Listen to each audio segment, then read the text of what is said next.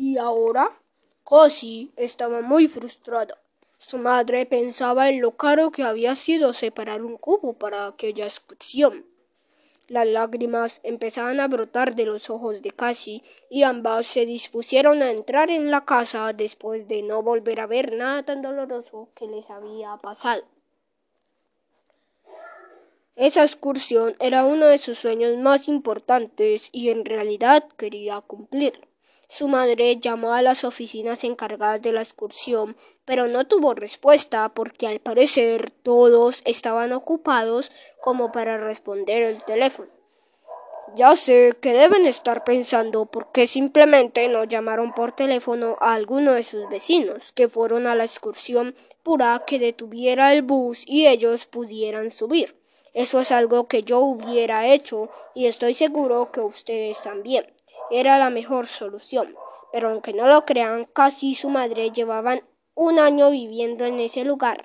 No socializaban con sus vecinos, ni siquiera en las reuniones de la escuela o en las fiestas que organizaban en el mercado. Ellas no se sentían a gusto socializando desde que su padre desapareció. Sentadas en la sala de la casa, casi su madre eran presas de un gran silencio. Lo siento mucho, mi pequeña, dijo su madre rompiendo el silencio. No era mi intención olvidarme del mundo. Solo me detuve a mirar las fotos que tenemos en nuestra pared de recuerdos. Solo era un minuto, pero ya ves que ni siquiera estaba consciente de que respiraba.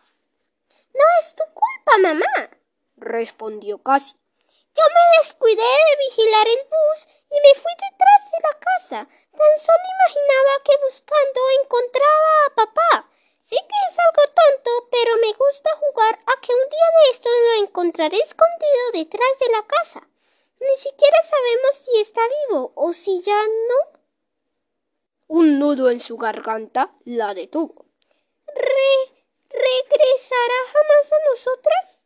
Ellas creen que no lo sabemos, pero yo puedo notarlo. Lo veo en sus miradas. ¿Qué quieres decir?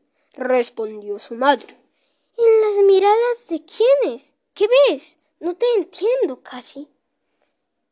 Casi respiró profundo. En las miradas de mis tías siento que nos acusan y nos culpan de lo que pasó con papá. Ellas sienten que ya jamás regresará y quisieran que eso te hubiera sucedido a ti y no a papá. En cierto modo, yo tengo la culpa de que no tuvieras con él. Casi, no digas eso. Eso no es cierto.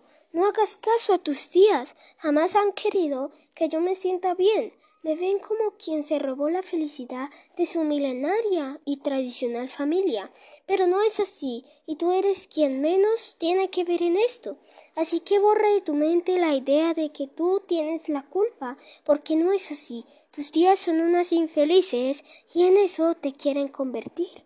La vida siempre ha sido difícil para todos. Estando tu papi, sigue siendo difícil, solo que se sentía más llevadera. Mientras casi y su madre se desahogaban en el lugar de la excursión, se sentía la emoción y la energía de todos. Las puertas estaban cerradas y por lo tanto la expectativa era gigante. Pronto apareció un John con uniforme y equipo de astronauta. Todos empezaron a gritar de la emoción y este chico es, orde es ordenó les ordenó hacer una fila junto a sus acompañantes y en eso apareció una joven vestida igualmente. Todos sentían una emoción incontrolable. El joven salió, sacó pulseras, rosadas y moradas. Entonces las niñas y las mujeres se acomodaron en fila frente a él y los niños y los hombres frente a la joven quien les ponía pulseras azules y verdes.